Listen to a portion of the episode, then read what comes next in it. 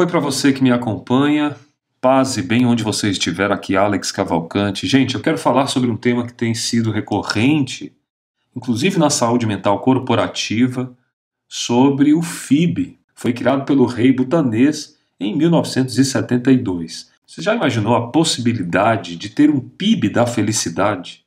É a felicidade interna bruta, que é um novo indicador da ONU, da Organização das Nações Unidas, criado como uma forma de complementar as medidas já tradicionais e já conhecidas. Você sabe o que é o PIB? O PIB é o Produto Interno Bruto, é a soma de todos os bens, de todos os serviços finais produzidos por um país, por um estado, por uma cidade. Geralmente é medido isso aí por ano. Todos os países calculam seu PIB com a, nas respectivas moedas, né? no caso, quem usa dólar, medido pelo dólar, medido pelo real, aqui no caso do nosso querido Brasil. Inclusive, o PIB do Brasil aí deu em torno de 7,4 trilhões, foi a informação que eu anotei aqui para passar para você e faço questão de te dizer no ano de 2020. Eu estou gravando esse podcast especialmente em 2021, no finalzinho de 2021, para a gente falar um pouco sobre a felicidade interna bruta, que é o FIB. Vindo agora, saindo do PIB e entrando para o FIB, eu quero te contar um pouco da história disso para você entender a importância desse tipo de indicador, que é um novo indicador da Organização das Nações Unidas. A ideia era complementar essas medidas já tradicionais, como eu falei, como o PIB, que é o Produto Interno Bruto, para medir o desenvolvimento de uma nação. Agora, tem alguns requisitos que são analisados por esse FIB. Aí eu estou falando do esgotamento dos recursos da natureza, eu estou falando de cuidados familiares, tem também o bem-estar humano, tem a utilização do tempo de, de uma forma saudável, de uma forma equilibrada. E apesar disso tudo ter sido incluído recentemente entre os indicadores das organizações da Organização das Nações Unidas, o FIB teve origem lá no Butão. Você sabe onde é que fica o Butão? O Butão é um país independente localizado lá no sul da Ásia. E o mais interessante é que o país tem uma história política muito ligada, obviamente, à religião e às diferenças entre escolas monásticas e mosteiros, né? E aí o que a gente está falando disso é o budismo implacadamente forte no Butão. Mas o fato do FIB ter nascido lá trouxe para a Organização das Nações Unidas é, a criação né, do FIB pelo rei butanês lá em 1972, uma ideia que foi testada e que foi, e que foi adquirida com êxito. Isso numa forma de indicar o crescimento. Então a ideia era indicar o crescimento do país sem considerar apenas o aspecto econômico. É claro que a ONU acharia isso no mínimo interessante, mas levando em consideração, obviamente, conceitos culturais, psicológicos, espirituais e ambientais. É fundamental frisar, eu trabalho diretamente no modelo biopsicossocial, ou especificamente trazendo à luz da neurociência, neurobiopsicossocial.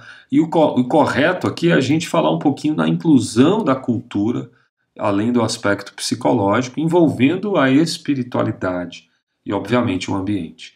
Então, se você quiser entender um pouco mais disso, procure sobre a felicidade interna bruta, o FIB, esse indicador que a ONU trouxe e que, de alguma forma, com seus pilares, tem trazido apoio intelectual, inclusive reconhecimento mundial através da Organização Mundial da Saúde. Esse, essa recriação, ou seja, um novo jeito de entender o conceito do FIB, ele pode ser aplicado de uma forma que mede desenvolvimento principalmente em comunidades. E foi interessante a forma com que a ONU fez. Ela levantou uma equipe que elaborou um questionário examinando bem-estar psicológico, acesso à cultura, proteção do meio ambiente, governança fundamental, saúde, educação e vitalidade da comunidade. A felicidade interna bruta foi dividida então, após isso, em nove categorias para que pudesse ser desenvolvido esse trabalho. Primeiro, vamos lá. Bem-estar psicológico, Alex, o que, que é? O bem-estar psicológico do FIB mede o otimismo que cada cidadão tem em relação à sua própria vida. É feita uma análise da autoestima, do nível de espiritualidade, do nível de estresse. O segundo é o uso do tempo. Inclui questões como tempo, que o cidadão perde no trânsito, a divisão das horas entre o trabalho, as atividades de lazer, as atividades educacionais. Olha que interessante. Trânsito, uma coisa que a gente pode medir, gente, e que pode entrar nesse nessa felicidade interna bruta, nesse indicador. O terceiro indicador que eu trouxe para você foi o indicador da saúde.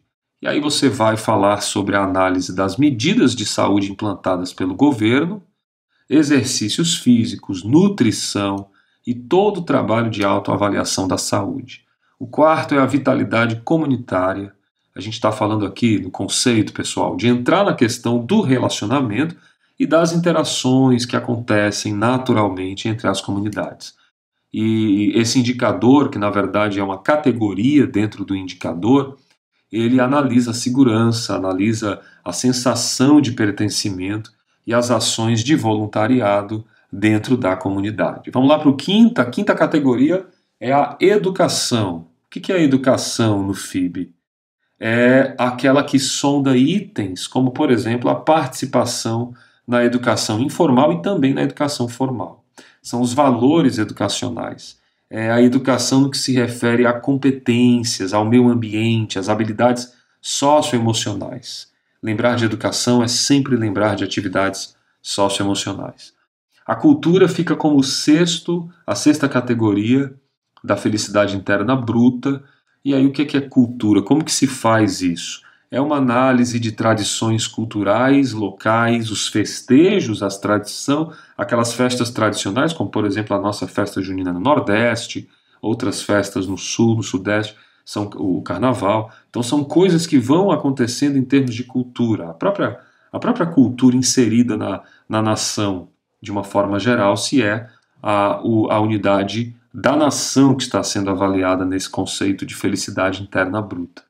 Quando a gente fala de cultura, a gente fala de ações culturais, de desenvolvimento de capacidade artística dessa população, incluindo uma coisa que eu achei super interessante, que é a discriminação de raça, cor ou gênero. Isso é cultura, hein, gente?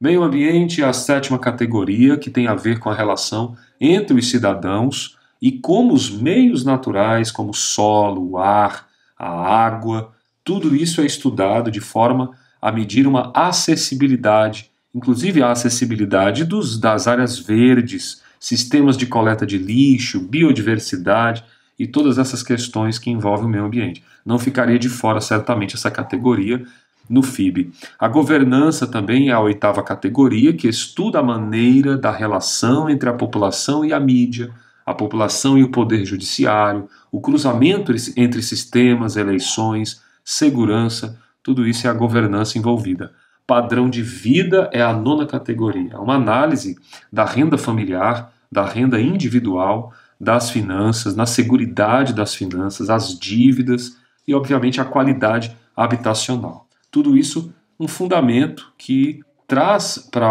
a felicidade interna bruta uma grande inteligência para o nosso século e que, de forma testada, pode trazer benefícios. O que, que a gente quer dizer com tudo isso? é que é importante a gente olhar para as circunstâncias que são, no meu ponto de vista, na minha ótica, no conceito de saúde, inclusive corporativa também, onde a gente consegue ter uma, uma mente mais aberta sobre o que de fato é necessário. Você acredita que é necessário uma, uma ação especial, especialmente trazendo nove categorias, bases culturais, bases de meio ambiente, saúde, educação? Já não era tempo da gente levar muito mais a sério esse tipo de indicador, que, na minha opinião, vem como uma amplitude sobre todo e qualquer tipo de ação e de lugar. Eu penso que isso foi esclarecedor para mim, pode ter sido para você também.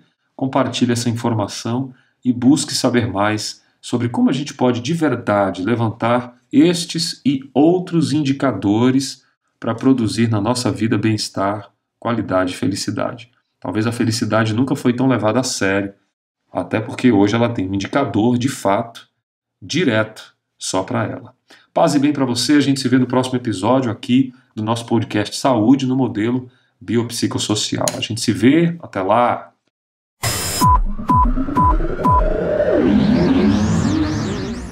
Oi para você, aqui Alex Cavalcante. Muito obrigado por ser parte dessa jornada de saúde integral. Acredite, há uma porta, sempre há uma saída. Compartilhe, sempre é tempo de reviver essa história diferente, uma nova história. Eu espero você para te ajudar. Acesse nossos links. Paz e bem.